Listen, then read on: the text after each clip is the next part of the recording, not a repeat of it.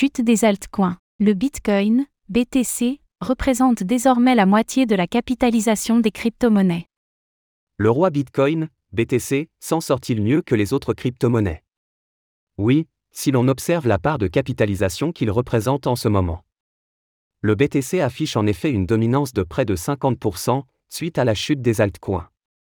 Qu'est-ce que cela veut dire?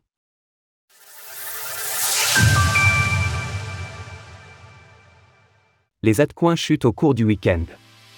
Les cours des crypto-monnaies ont connu un week-end mouvementé, suite à la campagne agressive de la Security and Exchange Commission, SEC. Son président Gary Gensler a encore renforcé la pression pendant la semaine qui vient de s'écouler, en qualifiant certains actifs crypto de security. Les plaintes visant Binance, Binance US et Coinbase touchent en effet par ricochet des altcoins, notamment le Matic, l'ADA, le SOL ou encore l'Atom.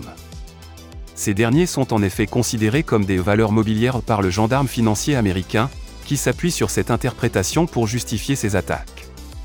Les équipes de ces crypto-monnaies se sont insurgées contre ces actions, mais cela n'a pas suffi pour épargner leur cours. Ils ont fortement chuté, s'inscrivant en creux du Bitcoin, BTC, et de l'Ether, ETH, direct, suivre la croisade de la SEC contre les crypto-monnaies en temps réel. La dominance de Bitcoin est en hausse. Il en résulte que la dominance de Bitcoin, BTC, est en hausse. Ce matin, la plus grande crypto-monnaie représente à nouveau près de 50% du marché des crypto-monnaies. La hausse a été nette depuis quelques jours, et montre bien l'écart de traitement entre le BTC et les altcoins visés par la SEC, Bitcoin n'avait pas atteint ce point en termes de part de capitalisation depuis mai 2021.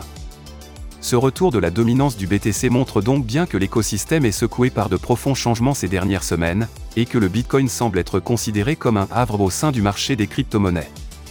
Ce matin, les crypto-monnaies indirectement visées par la SEC affichent des chutes conséquentes. Le SOL de Solana perd ainsi moins 29% sur la semaine, et l'ADA de Cardano ainsi que le BNB de Binance dévise de moins 25%. Pour comparaison, les autres altcoins n'affichent pas des pertes si grandes, l'ETH perd ainsi moins 7%, et le Ripple affiche moins 4%. Les temps sont donc incertains pour ces crypto-monnaies en particulier, ainsi que les plateformes d'échange visées. On rappellera cependant que si le régulateur peut semer la panique sur les marchés par ses actions à l'encontre des entreprises présentes aux États-Unis, il n'a pas de prise sur les fonctionnements des blockchains décentralisées. Retrouvez toutes les actualités crypto sur le site cryptost.fr.